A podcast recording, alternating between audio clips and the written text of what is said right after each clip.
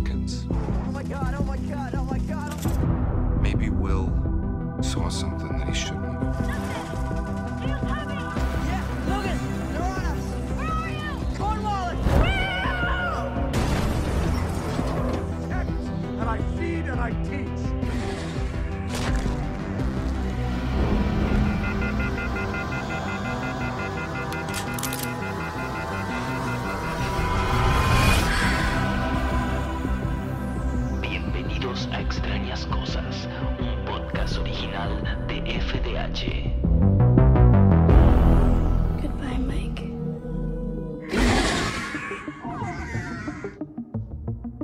Demogorgons y dragones, universos paralelos, bienvenidos Upsideianes a Extrañas Cosas, el podcast de Stranger Things, un producto hecho por la revista FDH en Radio Monk. Mi nombre es Javi Gutiérrez y estoy acá con mi compañera eterna Chinéfila. ¿Cómo estás?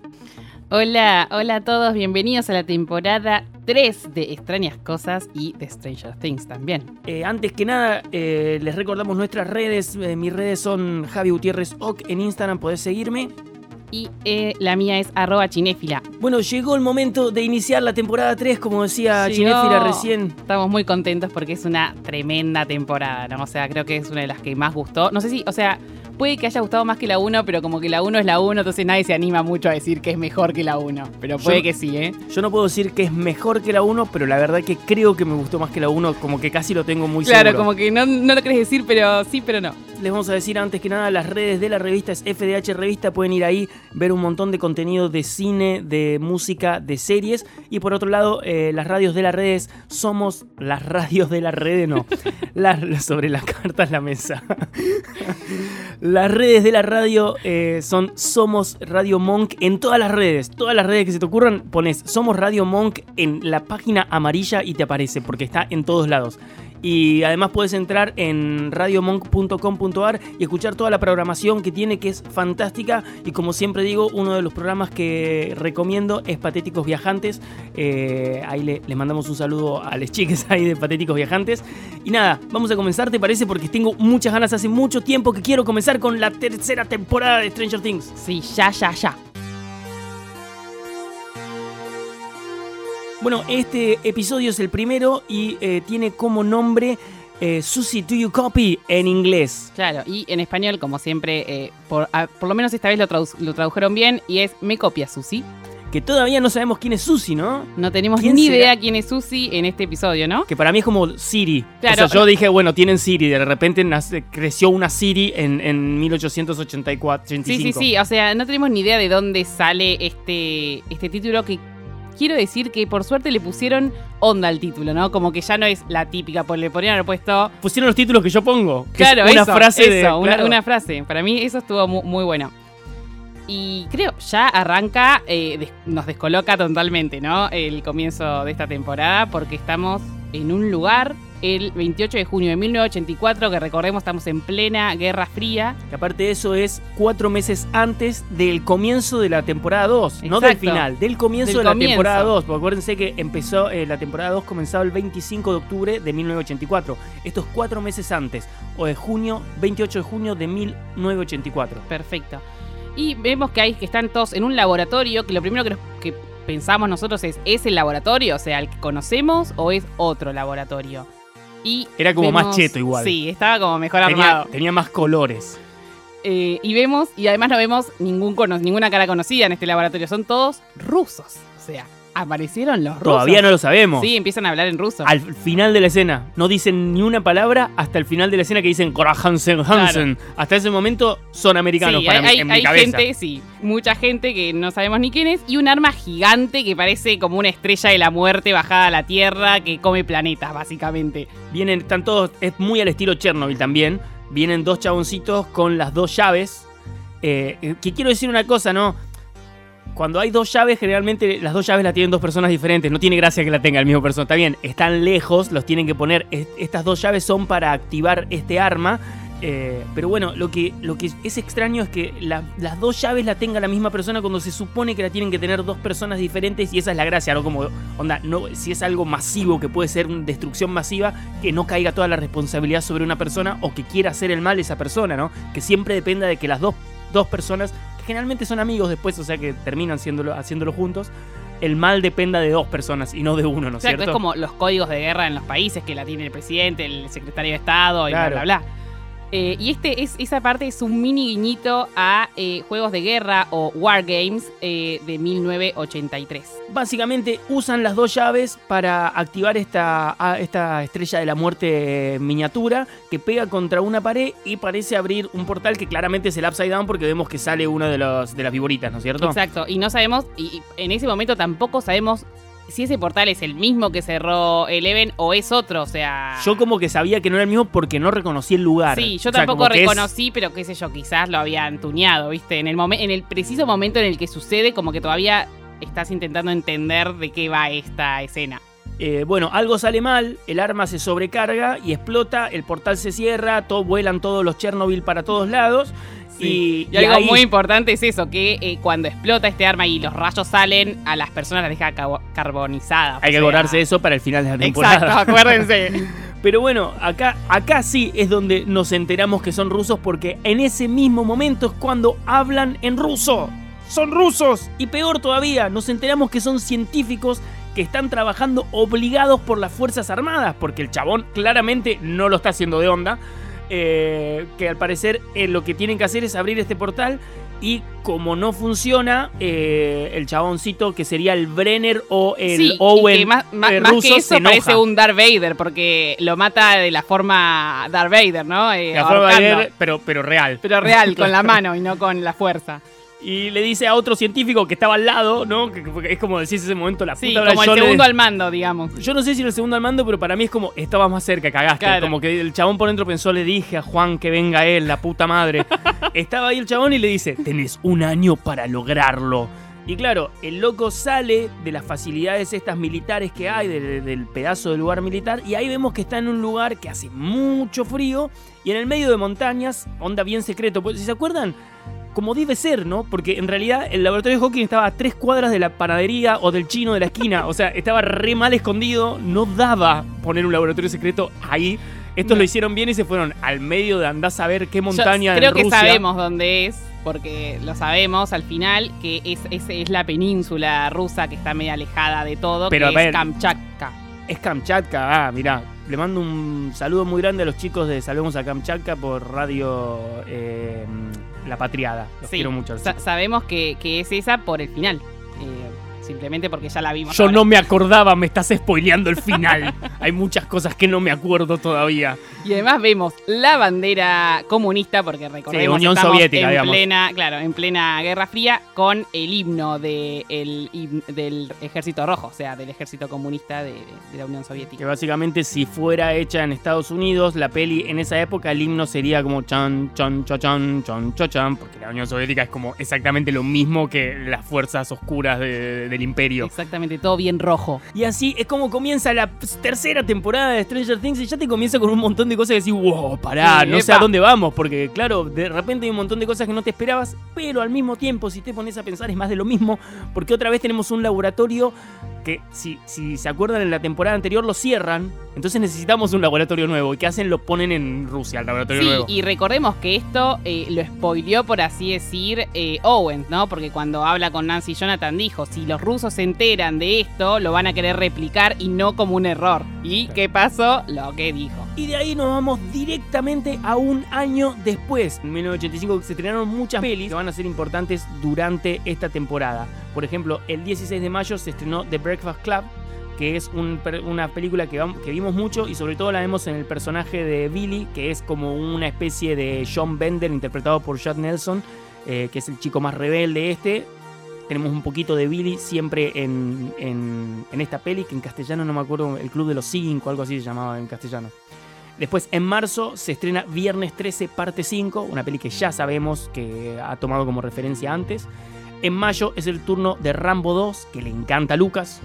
Ese mismo año también se estrena Rocky, no me acuerdo, sí, pero creo que más adelante, como en octubre. Eh, otra de las pelis eh, que se estrenó ese año, en junio de ese año, es Cocoon. Si se acuerdan, Cocoon, que tiene un poco de Alien, un poquito de cosas, y tenés los también tipo huevitos como si fueran tipo Alien. Eh, después, en junio, está El regreso de los muertos vivos. Volver al futuro, como habíamos dicho, el 3 de julio. Lo mismo pasa con The Goonies, que está estrenada el 4 de julio de ese año. O sea, al otro día o en una semana, depende con qué día sea. El 11 de julio es el turno de Mad Max 3, que es la peli, una de las pelis. La quinta es como la más conocida y la mejor, pero la 3 es de la saga de Mad Max, que ya sabemos que a, Max le gusta mucho.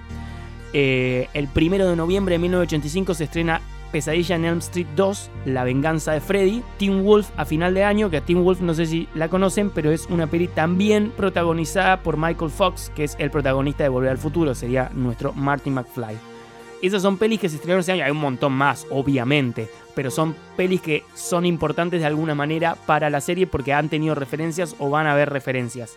Y todas esas pelis se estrenaron el, en 1985. En la temporada anterior ya vimos que las pelis que se estrenaron en 1984 fueron importantes de alguna manera. Acá vamos a ir viendo de a poquito, algunas ya son importantes y otras a ver si hay más referencias. Y bueno, volvemos un cachín para atrás. Eh, estamos en eh, junio de 1985 o julio, no sabemos, ya veremos. Yo creo que es de 28, ya veremos qué nos dice la serie.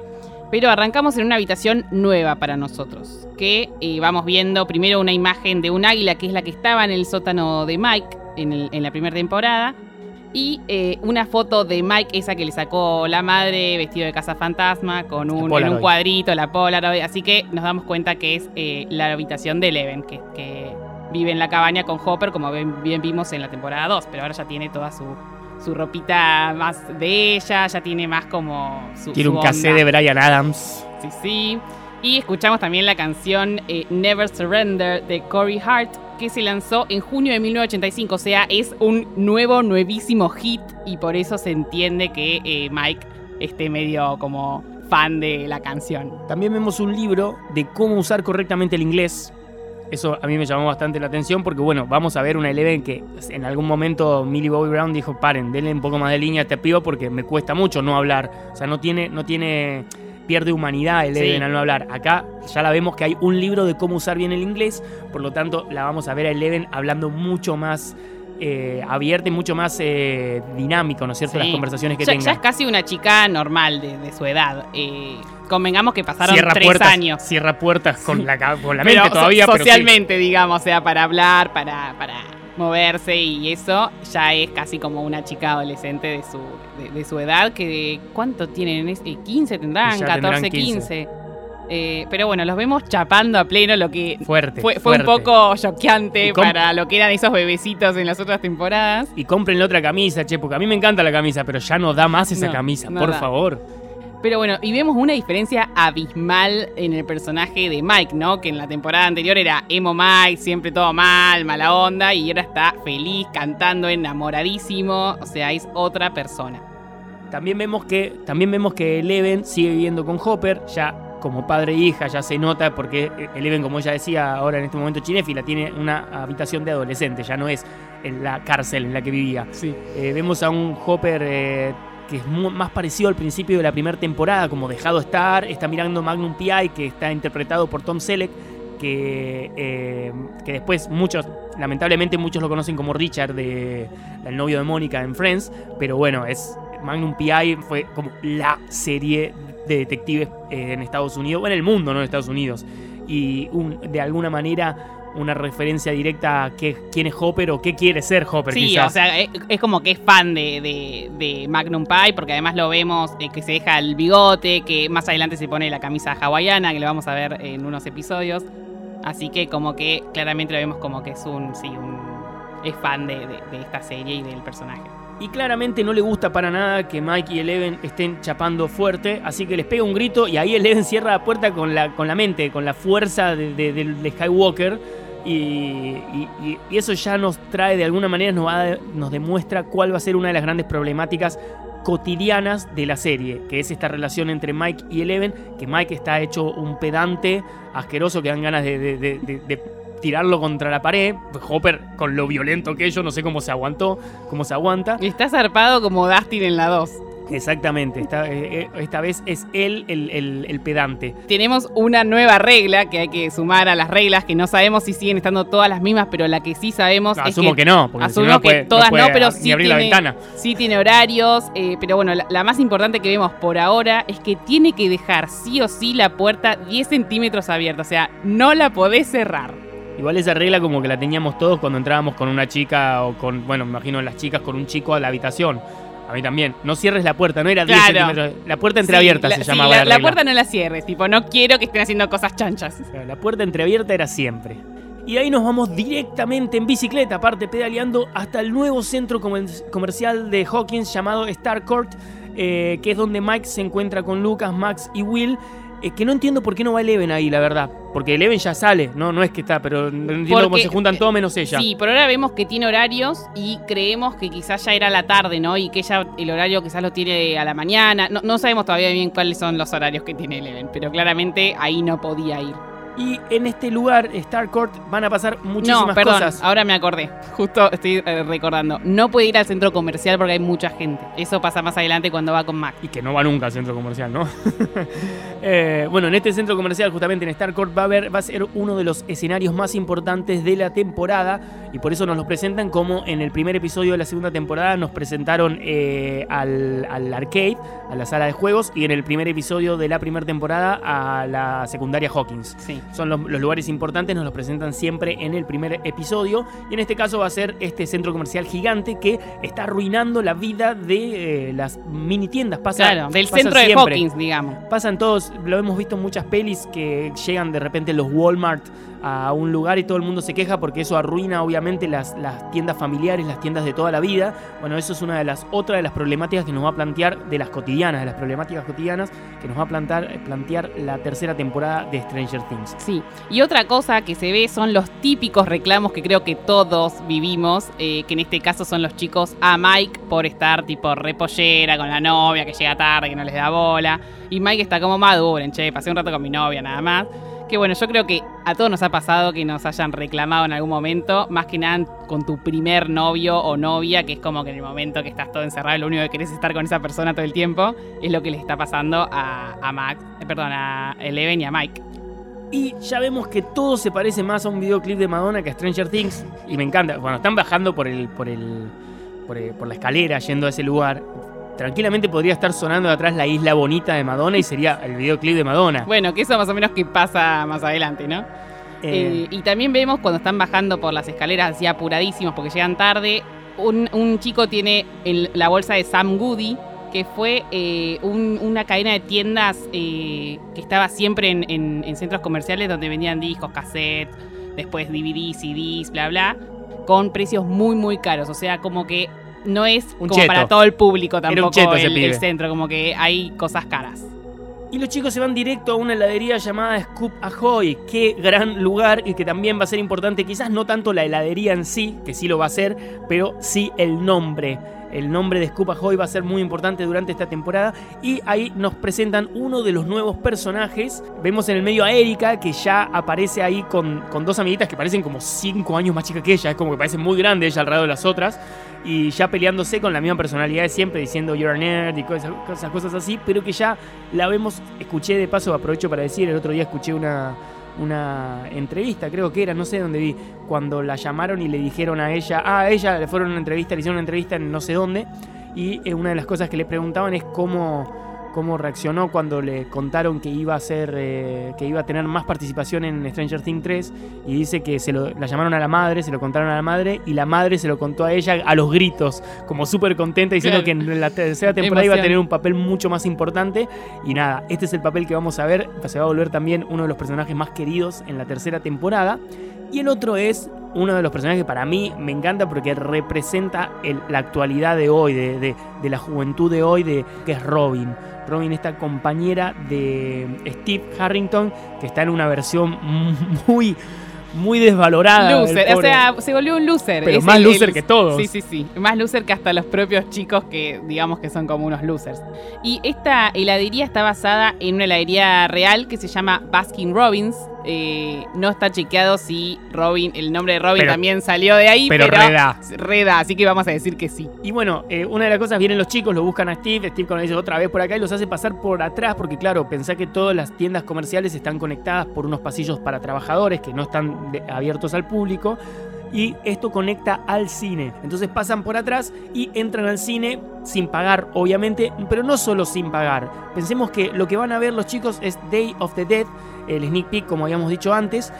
Y esta película obviamente es rated, está, digamos, no pueden verla menores de 18 años, porque es una película muy violenta en esa época, ¿no es cierto? Hoy es una, es una comedia, es una comedia casi la peli, yo la amo, pero en esa época era, es una película para mayores de 18 años, los chicos no tienen 18, entonces más que no pagar, la idea es poder entrar a ver una peli que ellos no pueden ver si entran por adelante, ¿no es cierto?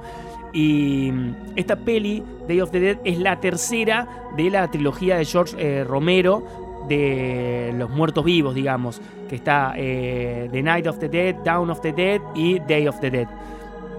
Y también era estrenada, como habíamos dicho antes, está, fue el, avant el 30 de junio, el 3 de julio fue este sneak peek, solo en Nueva York supuestamente, pero bueno, y el 19 de julio fue el gran estreno en todo Estados Unidos. Después mundialmente en esa época las pelis no es como ahora que había estrenos mundiales. Tardaban meses y meses y meses en llegar, sobre todo a, a lugares como Argentina o Latinoamérica, que eran los últimos lugares a los que podían llegar, ¿no? Pero bueno, en Estados Unidos fue estrenada el 19 de julio de 1985. Y bueno, vemos que cuando ya se están preparando, con, sacan todas las golosinas que habían eh, llevado en la mochila y todo, se corta la electricidad más o menos por un minuto en toda la ciudad de, Hawkins. Y la cámara nos va llevando a un lugar también nuevo que no sabemos en ese momento bien dónde es, porque nos lo muestran como medio de arriba, donde hay un montón de ratas y comienza como a formarse una especie de torbellino, por Monstruo así sombra. decir. A mí eso es Sí, pero sombra. como que todavía no, no, no está, eh, no sabemos con exactitud, hasta que nos vuelven a llevar al cine y vemos a Will recordando todo lo que pasó y más o menos que ahí nos están diciendo es este bicho el que Sí, salió de Will. Viste que yo decía que el bicho de Will era el que había quedado ahí y ahí nos muestran como en el momento que entró Will, en el momento que salió de Will y cómo es ese mismo que está ahí en ese lugar que todavía no sabemos qué es. O sea, para los que no estaban atentos o no, se recor- no recordaban con un simple flashback ya nos confirmaron todo.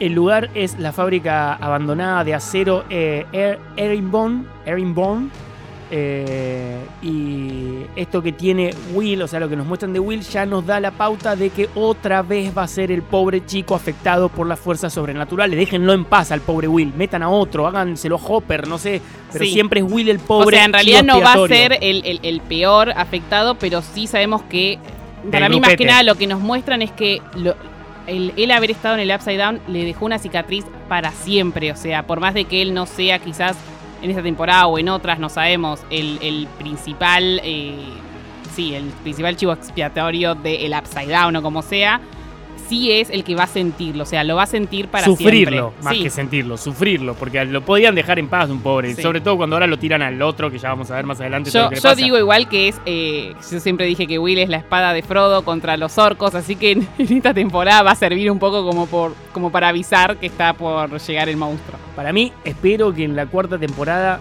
o lo desarrollen bien o se dejen de joder, pero para mí como que todo el tiempo vienen repitiendo lo mismo con diferentes historias en las tres temporadas y no se van de ese lugar, como que están encasillados. Y Will siempre es, como vos le llamás la espada de Frodo, yo lo llamo chivo expiratorio, o la relación directa con el Upside Down del grupete de los chicos, porque Billy no tiene nada que ver con los chicos, o sea, bueno, tiene que ver, pero no, no es del grupete, ¿no? Es que yo creo que Billy nunca van a a poder el de sacarlo a. Will, porque como que te están mostrando que la secuela que le quedó a Will es para siempre y es por haber estado en el Upside Down en la primera temporada. Como que no creo que puedan cortar lo que siente Will Sí, pero acá no es el Upside a Down, acá lo que siente es al monstruo sombra. al monstruo. sí. O sea, ahora la, en, la, en la segunda temporada era su relación con del Upside Down. En la tercera temporada es su relación con el monstruo sombra. O sea, siempre de alguna manera lo relacionan con algo y es el pobre chico que nunca puede ser feliz porque siempre la pasa para el orto. Y sí. Porque mientras que todos están pasándola bien, el chabón empieza a sentir cosas raras y se le caga el día. Porque no está bueno sentir cosas no, raras no, durante no, todos los días. Y además eh, vemos que Mike se da cuenta al instante eh, que, le, que le pasó algo y, y le, le consulta, pero bueno, Will por ahora no, no dice nada. Y lo que vemos también es cuando están mostrando una partecita de eh, Día de los Muertos, vemos que justo el calendario es octubre y hay un huerto de calabazas como la temporada anterior. Y si había uno que faltaba era Dustin, y lo vemos llegando a Hawkins en coche con la madre. Tiene una gorra que eh, quiero decir que lo veo todos los días, a todos los jueves cuando grabamos este podcast, yo veo el sticker que tiene Chinéfila en la compu, que es de Camp Nowhere. Es exactamente de dónde está viniendo, eh, la tengo enfrente obviamente Chinéfila, por eso lo miro, y es exactamente de dónde está viniendo en este momento eh, Dustin, que porque tiene una gorra y tiene una remera, porque le encantan esas cosas. Y eh, una de las cosas que hace es está llamando a los chicos por el walkie-talkie, como diciendo ya llego, ya llego. Y el código que usa es Gold Leader, que es la señal eh, de llamada de Lando Calrissian en la batalla de Endor en el retorno. Del Jedi.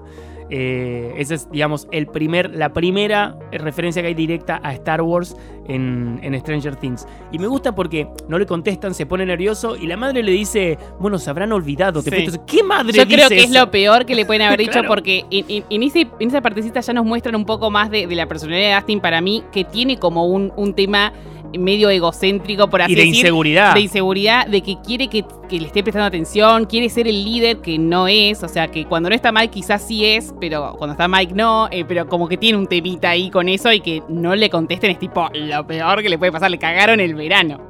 Recordemos que también se había ido un mes entero, eso es también lo que le dice la madre. Llegan a la casa después de todo y con esa frustración de que tu madre te diga, tus amigos se olvidaron de vos porque te fuiste un mes. Llegan a la casa, vemos que Yoruga, la tortuga, está vivo, está viva. Que, recupera su, recuperó su cucha. Claro, Shardle the Turtle, que fue tanto problema en redes en la temporada pasada cuando no se sabía si estaba vivo o si eh, Demi... eh, Demo... Demi... ¿Cómo era?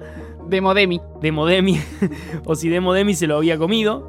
Eh, bueno, está vivo y está en la, en la pecera en la que había estado Demo Demi viviendo un tiempo, que le había sacado como la casita. Sí, creemos que es nueva, ¿no? De repente, de la nada, todos los robotitos de su habitación se vuelven locos. Entre eso vemos a un Arturito.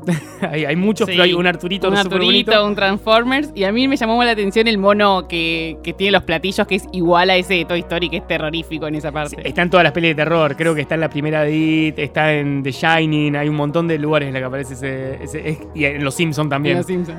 Eh, pero bueno, se vuelven locos y salen como de la habitación. Dustin lo sigue, obviamente, y agarra como arma el spray de Farah Fawcett, que es el, el gran, el gran secreto de Steve, si se acuerdan, para, para poder conquistar chicas. Y finalmente era todo, obviamente, cuando ves un montón de cosas. A ver, Dustin.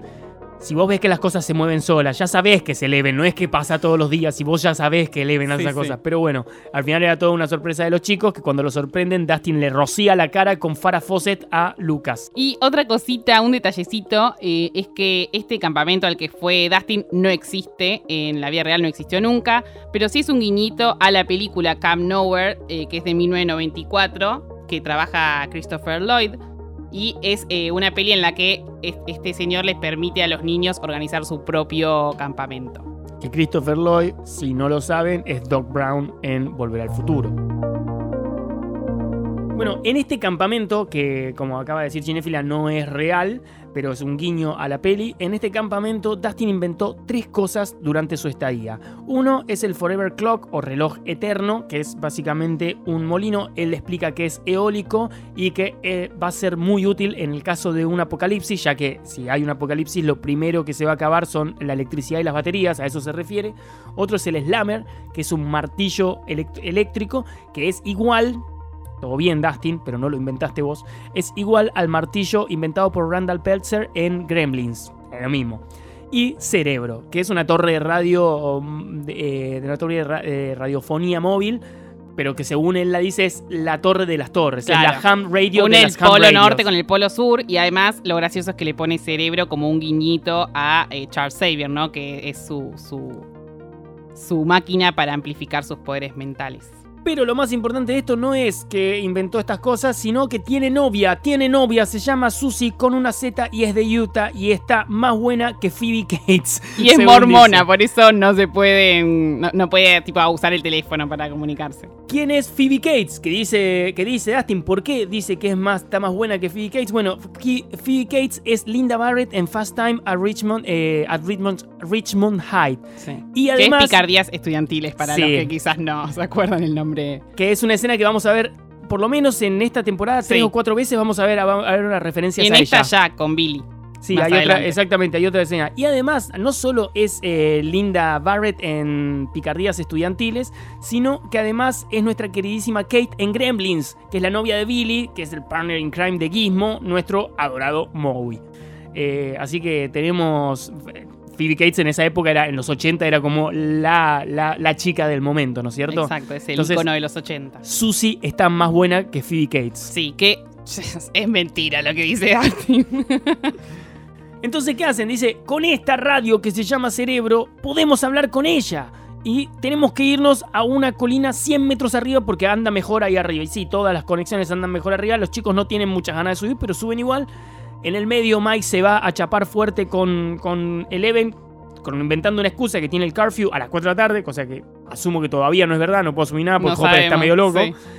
Y se quedan con eh, Will, que empieza a sentir esto y aparecen las ratas. Sí. Aparecen Y, algo muy gracioso es que Dustin se compara con Romeo y Julieta. Dice que es muy shakespeariano esto de no poder comunicarse. Y, y Max, eh, que vemos que tiene una relación con Lucas, para mí espectacular. La relación que tienen es como muy... De eh, amigos. sí, muy tranquila. eh, pero ella dice que es romántico lo que hacen Mike y Leven, así que eh, sospechamos que le gustaría que Lucas sea un poquito más romántico. Que no lo es, Lucas. No lo es para nada. Pero bueno, a mí me gusta más la forma de ser de Lucas en ese sentido. Es más, es más me parece muy divertida la relación que tienen ellos. Sí, sí, sí. Pero bueno, suben hasta ahí arriba, tienen que armar toda la antena porque es un quilombo armar la antena.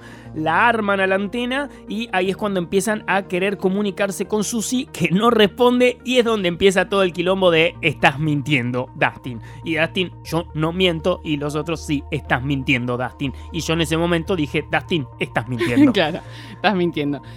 Y eh, otra cosa, bueno, de Will ya dijimos que ve pasar a las ratas. Sí, Va, primero activa el siente, el sí, siente el monstruo y vemos pasar a las ratas. eh, que van hacia Directo a la fábrica de acero. La fábrica, que ahora sí vemos que es la fábrica de acero. En la primera parte todavía no nos habían mostrado el cartelito. Ahora sí. Así que. Y empiezan a explotar. Sí. eh, de una forma muy Se- asquerosa. aparte se van al sótano, ¿no? Que es importante porque se van abajo de todo, no es que en cualquier parte, se van abajo, Se van que es abajo lo de que todo, está pegado a donde, la ve- tierra. donde veíamos que estaba el remolino este, el, el monstruo, el monstruo sombra, y empiezan a explotar. O sea, no sabemos todavía para dónde va, pero sí vemos eh, eso. Y también vemos que ya empezamos a ver otro problema cotidiano que va a haber con uno de los personajes, que es Will. O sea, hasta tiró como tres veces, si pueden ir a jugar, D&D, que es eh, un meme básicamente de esta temporada. Así que vemos que todos están medio en cualquiera, o están distintos, no están como en la misma sintonía que en las otras temporadas. Y el que está en menos sintonía es Will, pero siempre es el que está menos en sintonía. Sí, pobre, pobre. Bueno, en el medio, Hopper, como habíamos dicho, tiene toda esta problemática de que no quiere que estén juntos eh, Will y. Mike, Mike. Mike, siempre hago lo mismo, los confundo. Mike y Eleven. Entonces va y le pide consejos a Joyce. En realidad le pide que los hable ellos, ella dice que no. Le pide consejos, ella le dice que no, que lo que tiene que hablar, hacer es hablar con ellos sin enojarse. Y Hopper, como dice, ¿qué? No Claro, entiendo. sin Mi no gritar de entender. corazón a corazón. Mi no entender. Entonces le arma como un, un speech y que lo está practicando. No, que lo, lo arma eh, Hopper en realidad el speech. Ella se lo escribe, Ah, ok. Como porque ese es el que lee después al final. Ok.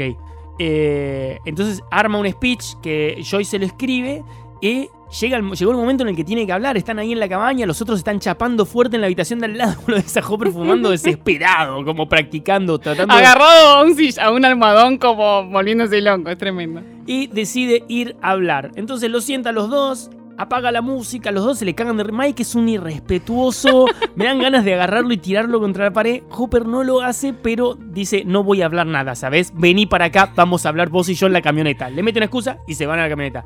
Y ahí Mike le pega, le dice que es un fucking liar, no sé qué Sí, no me acuerdo qué dice, pero... Porque le había dicho que le había pasado algo a la abuela, que había llamado eh, la mamá, que le había pasado algo. Y ahí eh, Hopper básicamente lo amenaza a Mike eh, de una forma que si yo fuese Mike me moriría de miedo. Es Que Mike, ahí se murió de todo, miedo. sí, le agarró. eh, primero medio que le dijo que no, sos un mentiroso, ahora me voy a- de nuevo con Eleven y le- lo encerró en la camioneta, no lo dejó salir y se volvió un poquito loco, así que Mike eh, está medio como... ya quedó pillo. Mientras tanto, Dustin se quedó tratando de comunicarse con Susie. Y en ese momento es cuando empieza a. Lo abandonan, todos se van, lo dejan solo a él en el medio de la noche. Él sigue insistiendo. Ahí fue donde yo dije, ok, capaz es verdad, porque no se va a quedar solo como un boludo diciendo, Susie, Susie, acá estoy.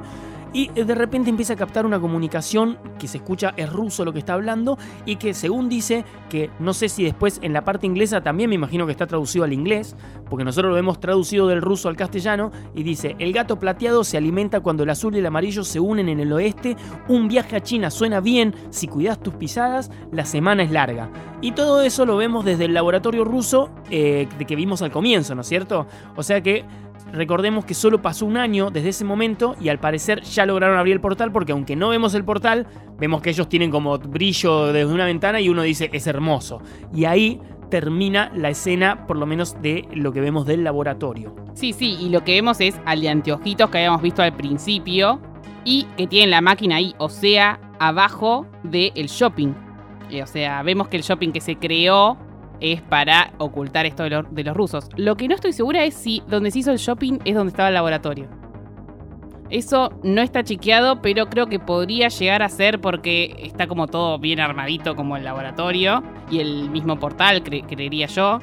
Eh, y, es- y todo este lugar que es muy grande, eh, ¿de dónde apareció Sinon Hawkins? Yo creería que es donde estaba el laboratorio. Tiene sentido. Pero como siempre decimos, la historia de los chicos, si bien es la más importante, no es la única y acá se desarrollan un montón de historias más y entre esas nuestra querida Nancy y nuestro querido Jonathan que ya son pareja establecida, ya duermen juntos, ya se pelean juntos, ya son un noviazgo normal y... eh, eh, aparte, lo primero que vemos, la primera vez que vemos a Nancy es de directamente después de la escena en la que los chicos están mirando la peli y aparece una imagen de Sarah Bowman, que es una de las protagonistas de la película Day of the Dead, eh, y es muy referencia al personaje de Nancy, porque tiene esta personalidad también. Ella estaba en, la primera, digamos, en la historia, ella es parte del US Army, eh, la, gente que quedó después del apocalipsis, este zombie que hubo, y tiene como mismo temperamento de Nancy, entonces es una relación directa y es lo que vemos, la cara de, Sarah y directamente la cara de Nancy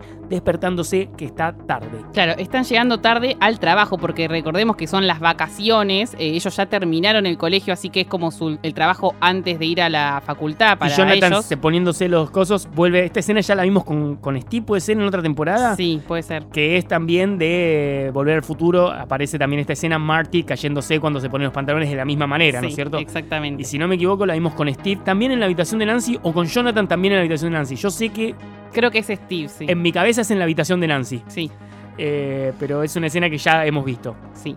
Y eh, vemos que ellos hacen toda escondida, esta, duermen juntos a escondidas, pero yo ya lo sabe que, que están ahí. Y Will de hecho dice gross. Eh, claro, y ahí vemos también a Will ya diciendo que él nunca se va a enamorar. Eh, yo creo que lo que está queriendo decir es que él nunca se va a enamorar de esa manera. O sea, como que él siente que es una manera distinta. Pero bueno, acá lo que ella dicen van tarde y ella le dice que tienen que apurarse porque no es lo mismo que llegue tarde ella que llegue tarde él. Y acá nos plantean una problemática que si bien la vamos a tener mucho con Robin, Nancy la viene, viene siendo como la bandera de, de- de la opresión eh, femenina en la historia, que en los 80 era muy normal, ¿no es cierto? Sí, sí, que convengamos que es algo que se sigue luchando hoy, Claro. hoy en día por, por lo que está luchando Nancy. Y, y en ese momento, lo quizás la diferencia es que hoy en día ya no se tolera tanto como en ese momento que ella lo entiende y lo tiene que Sí, aceptar y y, no le que queda los, y otra. que los demás entienden, ¿no? Porque ella cuando se lo dice a Jonathan, Jonathan, Jonathan no entiende lo que le está Le diciendo. "Es lo mismo, Sí, que o sea, no tarde". pasa nada, te- tené paciencia, como que no, no estás entendiendo el problema. El lugar en el que laburan, porque laburan juntos en el mismo lugar, y eso es lo que dice Chinéfila, es que eh, ella le dice no es lo mismo que vos llegues tarde a que yo llegue tarde, por su condición de mujer, básicamente. Y eh, cuando llegan ellas laburan en el periódico, el Hawkins Post, de Hawkins Post, que es el periódico de, de Hawkins. Y cuando la vemos llegar, ella tiene sándwiches para todos, como que antes tiene que pasar a Sí, buscar el. es la chica del café, digamos. Y entra y hay un montón, hay como una mesa de hombres, obviamente, que son como los, los jefes, todo, y ella le empieza a dar el sándwich a todos. Y entre todos esos vimos a un personaje muy especial que es nuestro querido Shake Busey, que es el en el rol de Bruce Lowe en esta serie. Es, es Bruce, es uno de los chaboncitos, el rubiecito, si lo vieron. Ese es- detestable. Claro, ese detestable es uno de los protagonistas de The Frighteners, que es, eh, o Muertos de Miedo se llama en castellano, que es la peli de, también de Michael Fox, en la que es un detective, él hacía, eh, eh, pues Shake hace de un asesino serial muerto que vuelve como espíritu y al que tienen que pelear, eh, eh, Michael que es un, es un detective, tiene que eh, luchar contra este asesino, contra este asesino serial muerto, ¿no es cierto? Eh, por otro lado, también que Michael Fox, volvemos a decir, ¿no? Es el protagonista de Marty McFly en Volver al Futuro. Y por otro lado también interpreta a Aidan Tanner en From Dusk Till Dawn, el crepúsculo del crepúsculo al amanecer, pero la serie, ¿no es cierto? Que está creada por Robert Rodríguez y está basada también en la pedazo de peli de culto que se llama de la misma manera y que está escrita por Tarantino y dirigida por eh, Robert Rodríguez. Digamos, Jake Busey es un genio de este tipo de pelis de terror y es como la temporada pasada teníamos a Bob, que es una referencia directa a los 80, acá tenemos a, Jake, que es una referencia directa a pelis de los 90, eh, creo que algo de los 80 también hay, y sobre todo al terror este que tanto les gusta a los, a los hermanos Duffer. Y bueno, vemos también de lo que se queja Nancy, ¿no? Eh, vemos que ninguno tiene algo para decir y ella les tira una re buena noticia para hacer en el diario y todos la boludean porque es mujer, no le dan bola. Y hasta le dice Nancy Drew, que es, eh, bueno, un personaje detective que es muy también un guiño muy a Nancy misma, porque siempre decimos que son Batman y Robin con Jonathan. Así que eh, lo que le dicen como en forma de broma, digamos que es casi una realidad, ¿no? Y el tema que ella presenta es justamente lo que veníamos hablando, cómo están cerrando los negocios por culpa de Starcourt. Y el lugar que ella nombra es directamente Maine. Dice, en Maine ya cerraron cinco. Maine, obviamente, siempre Stephen King, nunca in Stephen King. Exacto. En- Que en ya lo dijo Things. Bob en la temporada 2 también, que se muden a Maine. Eh, y bueno, después ella se queda limpiando, porque además de ser la chica del café, también es la chica de la limpieza, por lo visto. Se queda limpiando cuando ya no hay nadie. Suena el teléfono donde Hawking Post atiende ella porque no está la recepcionista. Y eh, llama una señora llamada Doris Driscoll que le cuenta sobre unas ratas enfermas. Ella anota y por ahí viene el arco argumental de la historia de Nancy Sí. y Jonathan, obviamente conectados, que como se acuerdan siempre aparecen diferentes eh, ramificaciones de una problemática que todos investigan por su cuenta y terminan siempre en el mismo lugar. Exacto. Y algo muy importante de la llamada es que le dice que es en la calle Cornwallis, que también la vamos a escuchar ahora en un ratito. Bueno, otro de los personajes que vamos a tener como principal y que el año, el año pasado, en la temporada pasada no fue principal es nuestro querido Billy. Estamos como, por decir de alguna manera, inaugurando sección, porque siempre hablamos de diferentes historias. Ahora Billy tiene su propia historia. Y eh, en otro de los lugares en los que vamos a estar bastante dando vueltas durante la tercera temporada es en la piscina en la que labura Billy, que ahí es eh, el, es el, el- el salvavidas, digamos. Y, Y es la atracción principal de las mujeres, ¿no? Claro. El guardavidas, el guardavidas en la pile, que es la atracción principal de las mujeres siempre. Sí, ¿no? sí, siempre, pero ahí es como que ya sin límites, mujeres eh, madres. Sobre eh, todo Sobre todo Karen Wheeler, ¿no? Karen Wheeler, que es la mamá de Mike, si se acuerdan, Sí, ¿no es sí. cierto? Que tiene, tuvo un crush, un crash importante en la temporada anterior, justo en el último capítulo, leyendo la novela, que acá la vemos leyendo la continuación. La continuación, exacto. Eh, pero bueno, la habíamos visto que ya había habido como onda entre los dos y en esta temporada le tiene más ganas que nunca y él también le tiene muchas ganas a ella Sí, también. No es que es uno para el otro lado. Sí, yo creo que él quiere sumar una madre a su portfolio, ¿no? Eh, pero lo vemos salir hecho un potrazo total con la canción Moving in Stereo, que es la misma que usan eh, cuando sale Phoebe Cates en Picardías Estudiantiles de la pileta, esa escena con la malla roja, que él también tiene la malla roja, o sea, esto Que esa es escena, todo un esa, super escena, guiño. esa escena es exactamente igual que cuando sale Karen Wheeler Exacto, de la piscina. también. O sea, ahí es la referencia Esto directa con la escena. e- Exacto. Y después también ahí tenemos eh, cuando le, lo frena al chico este que estaba corriendo eh, y le grita, le grita Lardas. Lardas es como Gordy en Stand By Me, que es el interpretado por Will Wheaton, que si se acuerdan Will Wheaton después estuvo en Star Trek y es el archienemigo de Sheldon en The Big Bang Theory. que hace de él mismo en The Big Bang Theory, Will Wheaton, interpretaba a Gordy en Stand By Me y él cuenta la historia de David Hogan cuando participó en un en un, eh, estas competencias de pies, de, de pasteles para comer mucho, participa en esa y cuando lo nombra, siempre que se refiere a David Hogan, se refiere como Lardas. Y eh, otra cosa que vemos es a Karen tomando eh, la nueva Coca-Cola, porque en ese, en ese año, en, mil- en abril de 1985, o sea, unos meses antes, Coca-Cola eh, renovó su receta y dio un nuevo sabor al Dejó mundo. de tener cocaína, básicamente, que fue odiado por todo el mundo, casi como la Coca-Cola Life que tuvimos hace un par de años. porque no tenía cocaína, por eso. Y bueno, Showtime y aparece Billy y las mujeres se vuelven locas. Se la, se la levanta, básicamente, la encara, ella eh, juega con el tema, ella piensa que está jugando, Will ya eh, Will, Billy ya la encara, siempre Will. Billy ya la encara para encontrarse y quedan como para encontrarse. Ella se arregla todo más tarde a la noche, se van a ver en, en cierto motel y eh, ella empieza a dudar porque lo ve al padre con, durmiendo. Con, igual está siempre durmiendo, la diferencia es que ahora nena. tiene una nena arriba, ¿no es cierto? La hermana de Mike. Holly. Pero él está en la misma posición, en el mismo lugar de siempre, ¿no es cierto? Pero Eh, bueno, le dio cosita, ¿no? Porque lo vio ahí. Y mientras que, Wi- eh, mientras que Billy iba directo a encontrarse con ella, tiene un accidente porque choca con algo que no sabe qué es, se va con el auto, eh, golpea contra un coso y se baja. Y una de las primeras cosas que ve es que todo el, el parabrisas tiene como una especie de, de ectoplasma, ¿no es cierto? Claro, De- esa mocosidad Sí. del Upside Down que siempre dijimos. Y, o casualidad, algo que no habíamos dicho antes es que cuando les dice del motel era en la calle Cornwallis. O sea que ya sabemos que es ahí donde está la fábrica de acero. Que es exactamente donde choca Billy, obviamente. Exacto. Y eh, acá, cuando él está viendo, ve unas cosas, como siempre vemos que pasan las cosas, lo agarra, algo se lo lleva, una fuerza extraña que lo agarra desde el pie, que son las, las, las ramitas de siempre, por lo que a simple vista parecen las ramitas. Se lo lleva para abajo y ahí tenemos una relación directa, una referencia a The Evil Dead cuando Ash es succionado adentro del portal en Army of Darkness. Y de esa manera no vemos más a Billy en Sí, esa escena. Que yo quiero decir que en el momento que la vi por primera vez pensé que estaba hasta muerto ya Billy en ese momento. Por más de que no Yo lo pensé, vemos, Es Barb. yo creí, claro, yo creí que lo habían matado porque como había sido siempre un X total en la temporada anterior, dije, bueno, ya está, se cobraron la primera muerte con uno que ni pincha ni corta. Otra de las historias súper importantes, obviamente, es la de Joyce. Eh, que o la primera vez que la vemos es justo cuando se va Nancy, está desayunando con Will. Will dice esta cosa que habíamos dicho antes de que él no se va a enamorar de esa manera. Y ella dice: Oh, mira acá, ¿qué pasó? Se cayeron todos los imanes de la heladera con unos dibujitos. Sí. Que pasa desapercibido por dos cosas. Una, porque no sabemos nada de los imanes hasta ese momento. Y dos, porque uno de los dibujitos es uno que dice eh, Bob eh, Newby, eh, Superhero.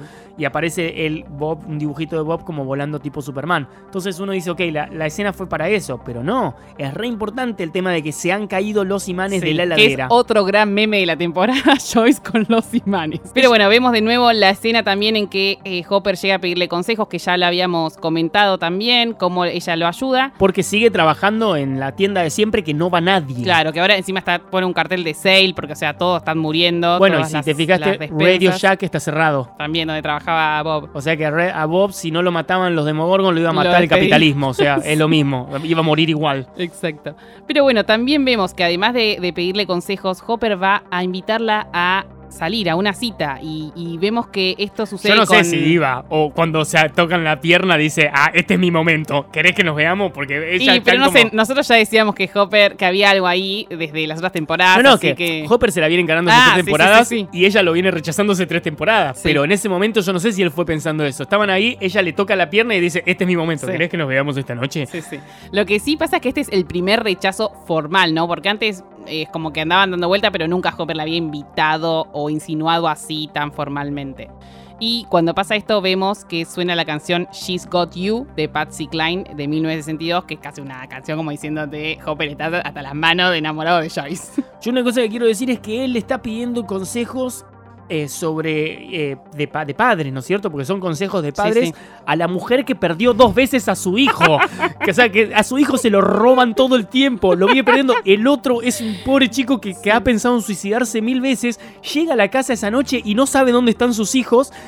A esa persona le Sí, está pidiendo sí. consejos. Bueno, no tiene, no tiene a quién. No tiene a quién. Sí, pero a ver, habla con, con la señora que te atiende en, en- en- en la comisaría. es la peor persona para pedirle consejos de padres a esa mujer, por favor. La verdad que sí. Y bueno, también vemos que ella lo, la re- lo rechaza diciéndole que tiene planes y su plan es comerse una lasaña mirando la serie Cheers, que era la, la- la sitcom eh, que miraba con Bob, y acordarse de Bob y extrañarlo. Así que claramente ella no está. Que estaba Eh, protagonizada por, eh, por Ted Danson, que es hoy nuestro Michael en eh, The Good Place. Alta serie de Good Place, la mejor serie de los últimos años. Por favor, si no la vieron, vayan a ver The Good Place en Netflix también, donde está Stranger Things, porque es tremenda. Y pero bueno, vemos que ella no está preparada para una nueva relación. Y todos los imanes vuelven a caerse, Y porque no está preparada. Porque como no está preparada, se caen los imanes. Y la última historia que tenemos, poquito porque no ha aparecido mucho hasta ahora, es la de Steve y Robin. Steve ya es un fracasado completo que intenta chamullarse a todas las pibas que van, eh, entran Sí. ahí a pedir helado. Trabaja en la heladería Escupajoy, ¿se acuerdan? Está vestido como no gana, no garpa eso, No ya lo vimos. garpa, eh, porque además tiene el sombrero que le tapa su principal atractivo, Claro, ¿no? Que es el pelo. eso es lo que él dice, ¿no? Es lo que él Esa es la excusa. No puedo levantarme las pibitas porque tengo el corro y el, go- y mi- el pelo es lo mejor que tengo. Entonces se lo saca y sigue fracasando. Porque se lo saca y sigue fracasando.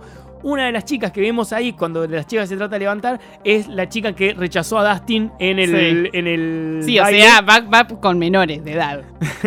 Que- bueno, pero él está un año de diferencia, tiene que haber. Y no sabemos cuánto tiene la es más chica. Grande, es Y más grande que. Dustin. Era de las chicas grandes del baile. Sí. Pero y bueno, también vemos que eh, Robin lleva una pizarra, que también es algo, un- algo icónico Sí. de esta temporada, donde eh, tiene You Rule, You Suck. O sea, acertaste o fracasaste con las pibas y va cinco fracasos. 6, 6 a 0. Seis, 6 a seis. 0 hasta ahora. Y al final de la cosa son 7, porque marca Siete. el último con justamente con, eh, no me acuerdo, Denise, no, Dani, ¿cómo se No llamaba la chica que rechaza? Bueno, básicamente ahí vemos el nuevo Steve que cada vez fue de ser el rey de King Steve a ser no Sí. sé qué soy. Y, y ta- vemos también porque él cuenta que no entró a la universidad. O sea, por eso es que está trabajando acá, porque el papá le dijo, chile, ponete a laburar entonces. Y porque ahora, ya". Nancy no lo ayudó, ¿te acordás que lo tenía que ayudar Nancy a entrar? Claro, o sea, vemos que Steve, todo eso que es, boludeó en, en el colegio, hizo que no entre a la universidad. Así que estudien, chicos. Ay, el, el conse- la, la- sean, sean Dustin. La, la- moraleja final era eso. Bueno, y hasta acá llegó el primer episodio de la tercera temporada de Stranger Things. Sí, ya estamos en la tercera temporada. Se acaba esto. Ya quedan solo siete episodios más. ¿Entendés? Porque son ocho esta temporada, Sí, ¿no? sí, sí. Vuelven Así- a ser ocho. Quedan siete episodios más antes de terminar y ya falta muy poco para la cuarta. Espero que les haya gustado. Nosotros desde acá nos despedimos. Mi nombre es Javi Gutiérrez. Y el mío, Georgina, pero me pueden decir chinéfila, china o como quieran. Esto es un producto original de la revista FDH y se graba en Radio Monk. Nos vemos en el próximo Upside Down. Adiós.